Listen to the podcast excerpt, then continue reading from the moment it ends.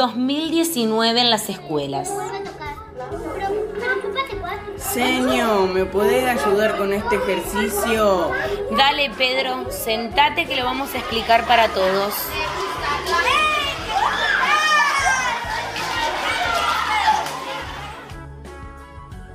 Año 2020 en las escuelas.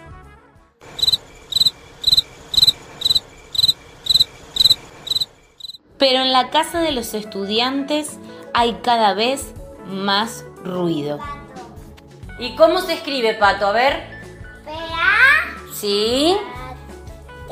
Sí, bueno, escribí pato y dibujalo, dale, apúrate. Ese, ponete a hacer la tarea y la play. Pero preciso tu ayuda. Bueno, para, para, para que termine con tu hermana y después me pongo con vos. No puedo con los dos. ¿Qué pasa, hijo? ¿Qué querés vos? Quiero el pincel azul. ¿Y qué querés hacer con el pincel? Ay, la piecita. ¿Y qué querés hacer en la piscina con el pincel azul? Ah, ah, ah. ¿Vamos a dibujar? Sí. Y los celulares de los docentes no paran de sonar.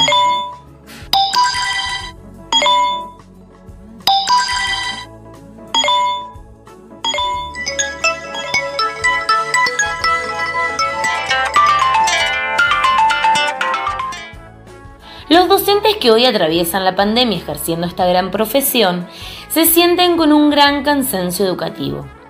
Este malestar se genera porque se encuentran en situaciones de riesgo, ya que el contexto no acompaña. La situación empeora día a día. Hay muchos alumnos que no cuentan ni con recursos materiales ni con recursos tecnológicos. Y la incertidumbre de saber si sus estudiantes aprenden o no es enorme. Cada estudiante que está experimentando su aprendizaje mediante una pantalla también está conformando su trayectoria escolar, construyendo su propio camino y combatiendo contra la tecnología que avanza día a día.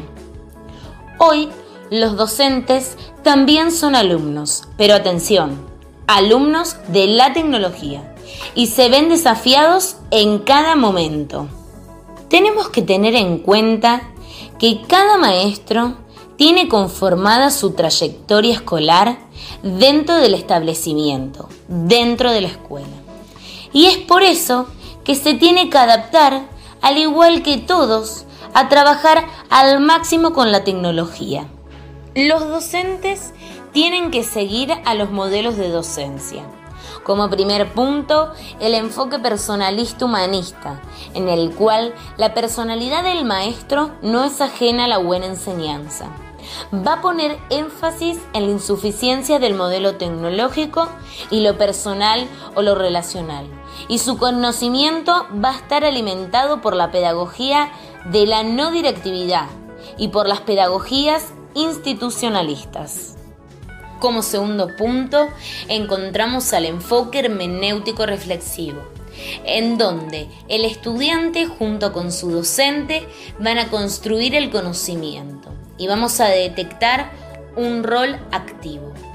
Además, la enseñanza va a ser una enseñanza compleja que va a estar desarrollada en escenarios singulares y va a estar determinada por el contexto. Con las características que reúnen los dos enfoques anteriormente dichos, se va a lograr ser un buen docente. Un buen docente de América Latina que está atravesando la crisis sanitaria. Esperamos que esta pandemia nos ayude a adaptarnos a las nuevas tecnologías y traiga cambios positivos a la educación. Victoria Piosi del Profesorado de Educación Primaria.